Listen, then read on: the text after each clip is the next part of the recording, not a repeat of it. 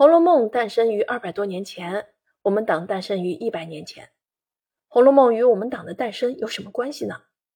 表面上看来似乎没有关系，但是在百川东到海中，作者却在二者之间建立了一种奇妙的联系。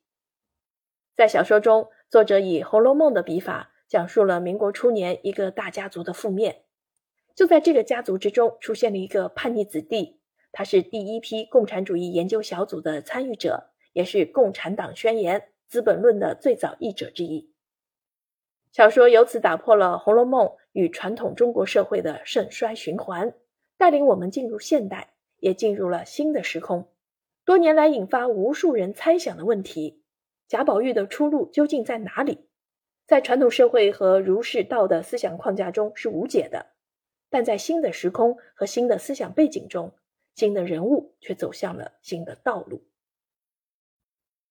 小说中的故事开始于二十世纪二十年代，北京城里，出生于书香门第的孟敏之和表姐顾慧明都待字闺中，分别与北洋军阀唐氏家族的两兄弟唐纯佑、唐纯左定下了姻缘。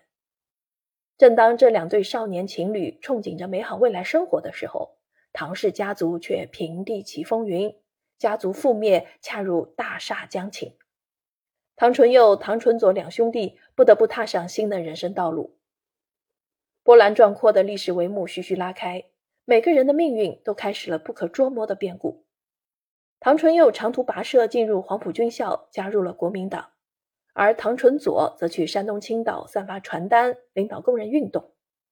抗日战争中，他们共同参加了激烈的辽城保卫战，大浪淘沙。唐纯佐参加的中国共产党成为艰苦岁月的中流砥柱。经过多年的斗争，终于迎来胜利的曙光。他们也开始了崭新的生活。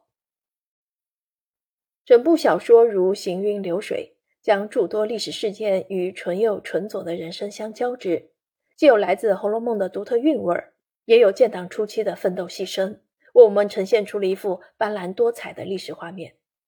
可以说是以《红楼梦》的风格写出了一部建党初期的史诗。深厚的传统文化功底与扎实的党史知识在小说中运用自如，并能融为一体，显示了作者对历史的深刻体认与高超的艺术造诣。本书的作者李云雷，山东冠县人，两千零五年毕业于北京大学中文系，博士，中国现代文学馆首届客座研究员，著有评论集。如何讲述中国的故事？重生新文学的理想，新世纪底层文学与中国故事，新视野中的文化与世界，小说集《父亲与果园》等等，曾获两千零八年年度青年批评家奖、十月文学奖、南方文坛优秀论文奖、第六届鲁迅文学奖提名奖等等。